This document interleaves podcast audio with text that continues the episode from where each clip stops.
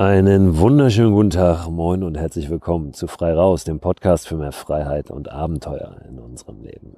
Ich bin Christo Förster und gerade unterwegs auf großer Deutschland-Expedition. Deswegen kommt auch diese Folge von unterwegs.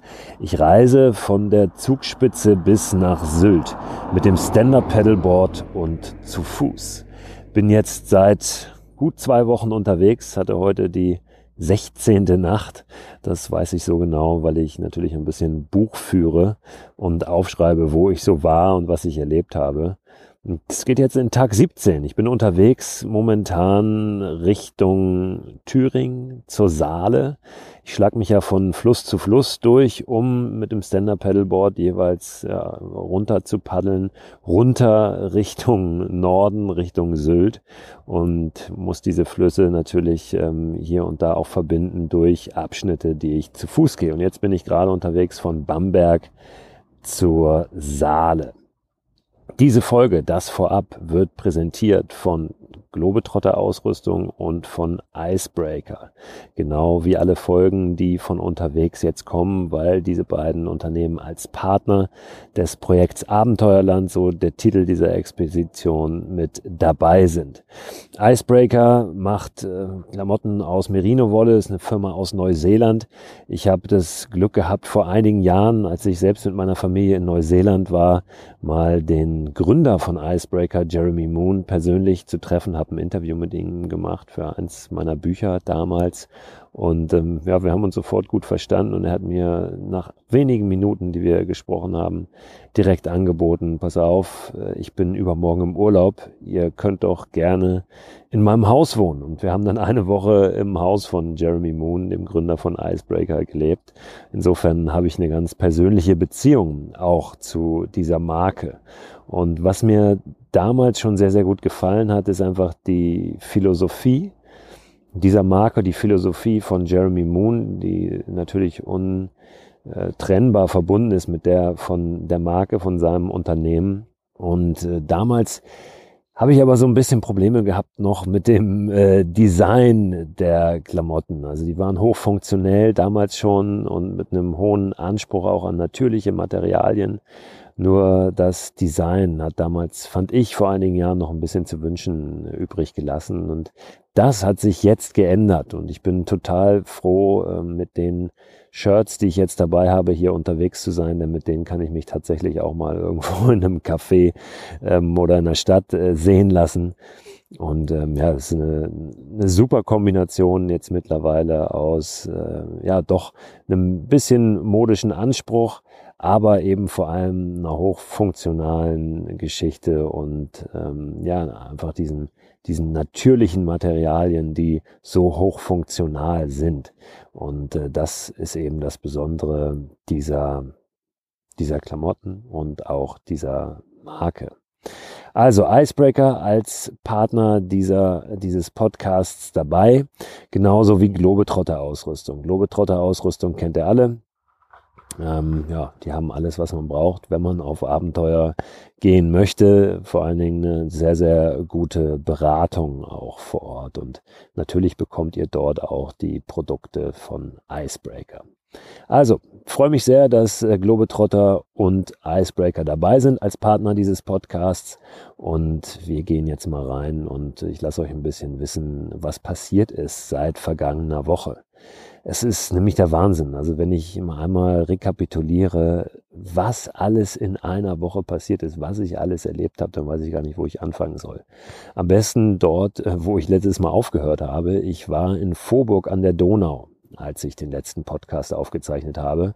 Und vor mir lag der vielleicht schönste Abschnitt der Donau.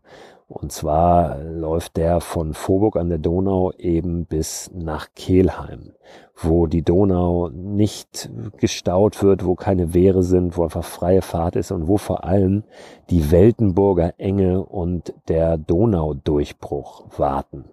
Und die waren wirklich so traumhaft, so spektakulär, wie sie ja, wie ich sie mir vorgestellt habe, wie sie angekündigt waren. Ich bin gepaddelt bis zum Kloster Weltenburg da ist unglaublich Touristenalarm. Da sind äh, ganz, ganz viele Menschen, die dort mit Ausflugsbooten von Kelheim eben durch diesen Donaudurchbruch hinfahren und äh, dann dort Station machen. Da gibt's so einen Strand mit Kieselsteinen, wo alle versuchen, äh, möglichst äh, oft zu flitschen mit diesen Kieselsteinen.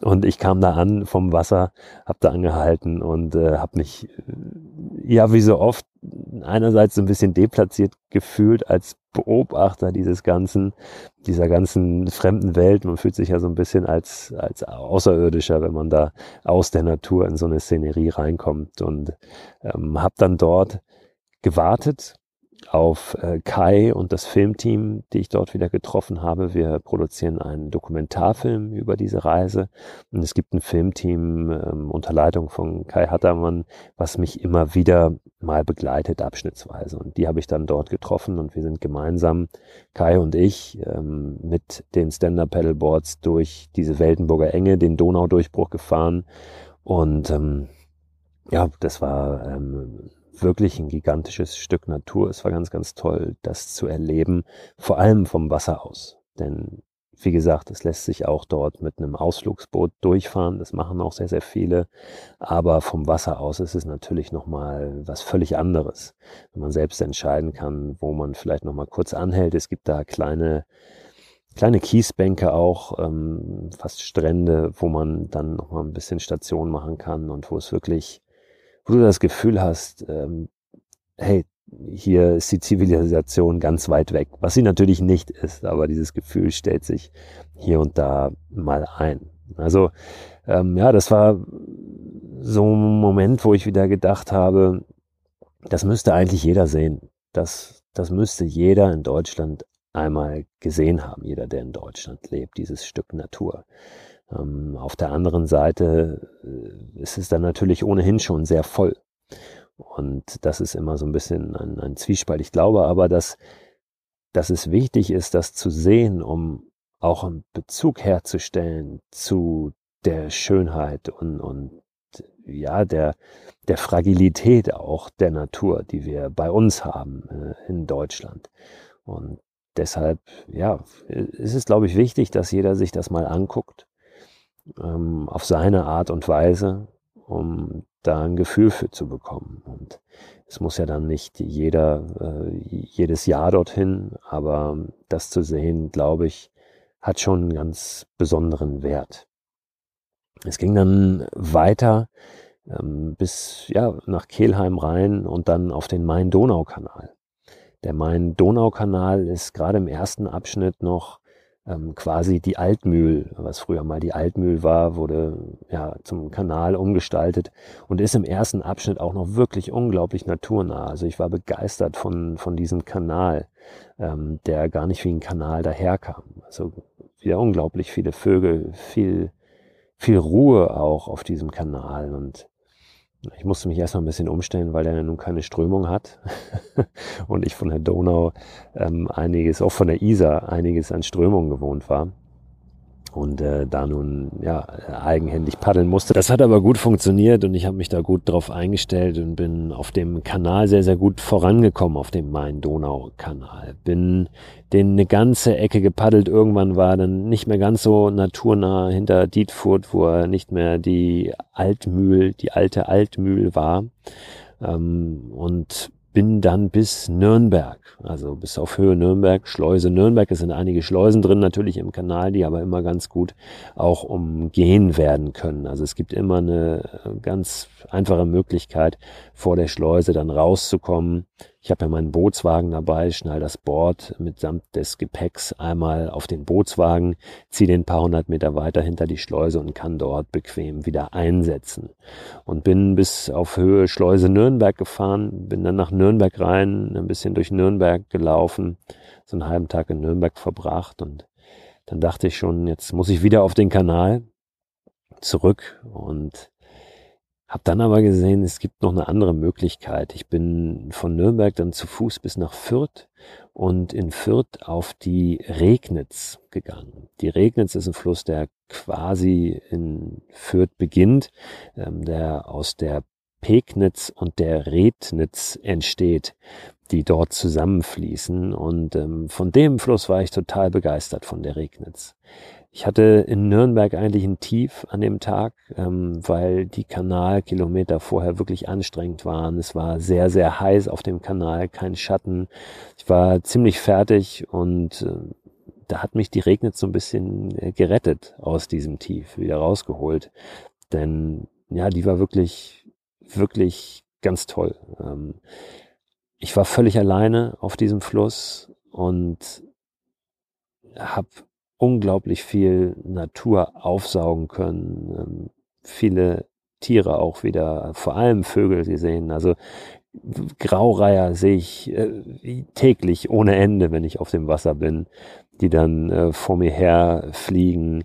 Ähm, ich habe äh, auf dem Kanal schon auch Biber gesehen zum Beispiel. Ich habe Spatzenschwärme, die um mich herum tanzen und schwalben und äh, Entenfamilien, die kilometerweit vor mir her schwimmen. Ich hatte einen riesigen Schwan, der so direkt auf mich zuflog, als er gestartet ist vom Wasser, dass ich schon kurz das Paddel gezückt hatte, um mich zu verteidigen. Der wollte aber gar nichts von mir, sondern ist wirklich so majestätisch an mir vorbeigezogen, sehr, sehr nah. Und das sind tolle Momente, die ich eben auf der Regnitz auch ähm, sehr viel gehabt habe. Auf der Regnitz ist es nicht ganz so einfach mit dem Ein- und Aussetzen an Wehren.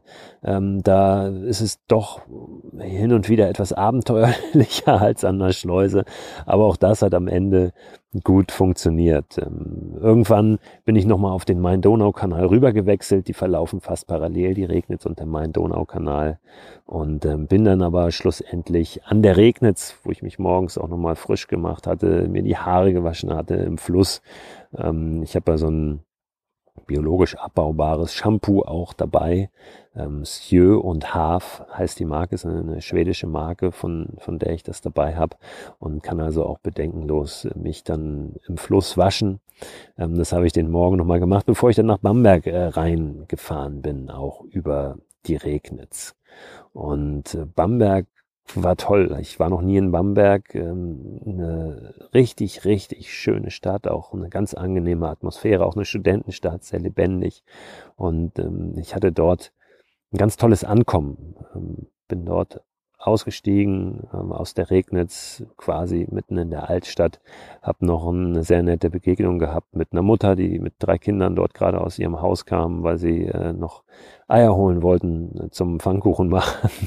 Und wir haben uns dort länger unterhalten. Die Kinder haben noch lange beobachtet, wie ich da meinen Kram zusammenpacke und wieder umsattle auf äh, meinen Ziehwagen sozusagen, also das Board eingepackt habe ich habe ja ein aufblasbares Stand-Up-Pedalboard, da habe ich dann die Luft rausgelassen und packe das dann in eine große Packtasche und diese Packtasche kommt auf den Bootswagen drauf, den ich ja ohnehin dabei habe. Eins meiner Paddel benutze ich als Deichsel, muss das alles gut verschnüren, dass das äh, funktioniert. Und dann kann ich eben dieses komplette Konstrukt sehr gut ziehen ähm, mit dem Paddel als Deichsel. Und so bin ich dann von Bamberg aus weiter. Ja, ähm, auf dem Weg, auf dem ich mich jetzt gerade befinde, ähm, nämlich Richtung Thüringen an die Saale. Das dauert jetzt so hm, vier, fünf Tage wahrscheinlich, bis ich an der Saale bin. Ähm, jetzt sind es ähm, noch drei und dann geht es dort ja so richtig Richtung Norden, denn die Saale fließt nach langen, langen Flusskilometern ähm, durch Thüringen und Sachsen-Anhalt dann irgendwann in die Elbe. Und die Elbe fließt bekannterweise bis nach Hamburg. Da werde ich gar nicht ganz hinfahren bis nach Hamburg, sondern werde in Lauenburg in den Elbe-Lübeck-Kanal, auch ein alter, sehr schöner Kanal, den ich kenne, ähm, auf die Ostsee. Dann die Ostsee hochfahren und noch einmal rüberlaufen ganz oben durch Schleswig-Holstein, um dann nach Sylt überzusetzen. Das ist der Plan. Äh, ich bin gespannt, was mich noch erwartet, welche Unwägbarkeiten. Auch bislang läuft es relativ gut, auch wenn es sehr anstrengend ist, hier und da körperlich. Ähm, ich auch jeden Tag ohne Ruhetag im Prinzip durchackere, entweder laufend oder paddelnd. Ähm, aber es läuft gut. Ich habe an Wetter schon alles dabei gehabt, äh, was auch logisch ist. Das wird auch so bleiben. Ähm, vermutlich, es wird bestimmt noch einiges an Wind auch auf mich warten. Das ist auf dem Wasser ähm, ja was, was oft stört. Ähm, da bin ich gespannt, gerade auf der Elbe, auf der Ostsee und natürlich der Nordsee, was mich da erwartet. Aber ich freue mich darauf. Ähm, die Nächte in der Hängematte, die sind mittlerweile richtig, richtig gut. Ich schlafe in der Hängematte sehr gut, ähm, was die ersten Tage gar nicht so war. Aber inzwischen funktioniert das äh, wunderbar. Ich kann hängen, wo ich will und ich ja, kriege das gut hin mit dem Schlafen und kann dann ausgeruht am nächsten Tag weiter. Ich habe tolle Begegnungen gehabt auch die letzten Tage. Ähm, Gerade gestern, gestern Morgen ähm, habe ich so aus dem Nichts kam, es war wahrscheinlich eine, eine Nonne, weil auch ein Kloster in der Nähe war, ähm, mir entgegen mit noch ähm, einem Herrn, einem älteren Mann, der sie begleitet hat. Zumindest hatte sie ein, ein Gewand an und so eine Art Gebetsbuch in der Hand. Und die wanderten offenbar, hatten auch einen Rucksack dabei. Und wir kamen ins Gespräch und sie fragte mich so, was ich vorhab. Und dann habe ich ihr geschildert, ähm, meine Reise.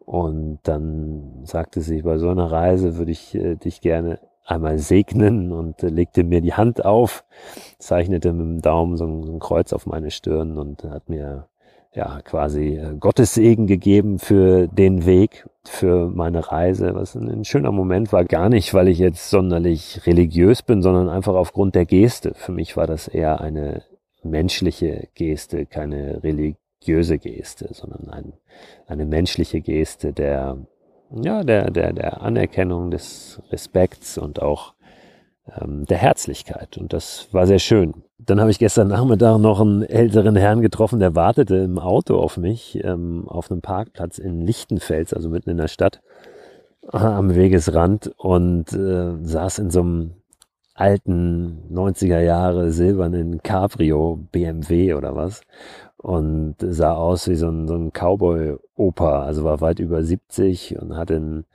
Hut auf, Cowboy-Hut, ein Westernhemd und einen schönen gestutzten Bart und sagte, hey, ich habe auf dich gewartet, ich, ich wollte mal hören, was du machst. Und auch wir kamen dann so ins Gespräch und ähm, er war ganz angetan von meinem Vorhaben und erzählte, was er schon so alles gemacht hat. Er wäre mit dem Segelboot vom Main äh, bis ins Schwarze Meer gesegelt vor Jahren, auch über den Main-Donau-Kanal, da haben wir uns ein bisschen ausgetauscht. Er, wollte eigentlich immer mit dem Segelboot ums, um, um die Welt, hat auf einen äh, Kumpel gewartet quasi, dass der auch in den Ruhestand kommt, weil er selbst Beamter ist und äh, da ein bisschen früher im Ruhestand war. Aber als dieser Kumpel dann selbst in den Ruhestand kam, war es für ihn leider so zu spät. Da konnte er nicht mehr. Also er, er war da nicht mehr in der Lage. Er hatte also zu lange gewartet, ähm, um diesen Traum umzusetzen. Und ähm, ja, auch das hat mich nochmal ins Nachdenken gebracht und auch bekräftigt darin, eben ja, die Dinge jetzt zu machen und nicht zu warten. Dann hat er mir noch eine Geschichte erzählt, wie er mit dem Motorrad durch Feuerland, durch Patagonien gefahren ist und unten in Ushuaia ganz im Süden angekommen feststellte, dass seine Reifen einseitig völlig abgefahren waren und unbedingt die Reifen wechseln wollte vom Motorrad. Die Leute ihm unten aber immer gesagt haben, du musst doch noch zurück, du, du fährst doch jetzt zurück. Und das hat er überhaupt nicht verstanden die ganze Zeit, ähm, bis ihm klar wurde, ah ja, ähm, die Reifen waren abgefahren, weil ich mich immer einseitig gegen den Wind lehnen musste. Und wenn ich zurückfahre, dann ja, werden sie auf der anderen Seite abgefahren, da wo sie noch neu sind. Insofern alles kein Problem. Und genau so war's. Er kam dann noch gut wieder hoch bis nach Buenos Aires. Schöne Anekdote, ganz nettes Gespräch, äh, schöne Begegnung. Das ist toll, ähm, solche Begegnungen immer wieder zu haben. Gestern hat mir jemand äh, noch auch ein bisschen Proviant mitgegeben, wo ich nur nach Wasser gefragt hatte. Er wollte mir unbedingt noch was zu essen mitgeben. Ähm, und ich hatte eine Begegnung, die mich auch noch mal ins Nachdenken gebracht hat. Ich war vor einigen Tagen früh morgens, sehr, sehr früh morgens schon unterwegs.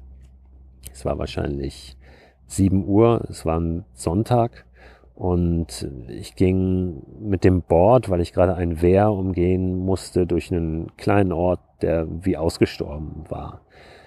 Da war aber ein Typ, der ging die Straße entlang, der machte ein bisschen unheimlichen Eindruck, ehrlich gesagt. Und der telefonierte sehr laut. am frühen Morgen und redete immer sowas wie Danke, Bulle, ja, Bulle, mach ich, Bulle. Und äh, kam so die Straße entlang. Ich saß da gerade, hab in mein Handy geguckt, um rauszufinden, wo ich wieder einsetzen kann. Und habe dann gedacht, komm, jetzt willst du mal keine, keine große Situation hier heraufbeschwören, packst dein Handy mal weg. In so einem Moment denkst du dann auch an deinen, deine ganze Technik, die du dabei hast. Ähm, zwei Kameras, Rechner, teures Handy. Und habe das Handy weggesteckt und bin in einen Pfad rein, der dann Richtung Einsatzstelle wieder führte. Weil ich dachte, ja, gehst mal zügig äh, deines Weges, um so ein Zusammentreffen zu vermeiden. Der Typ kam aber hinterher diesen schmalen Pfad entlang. Und ich habe so ein bisschen zügiger gemacht, war dann schon da an der Einsatzstelle und er begann zu laufen, zu rennen. Und in dem Moment habe ich gedacht, na ja, klar, nun musst du dich der Situation mal stellen, sagst du nett guten Morgen.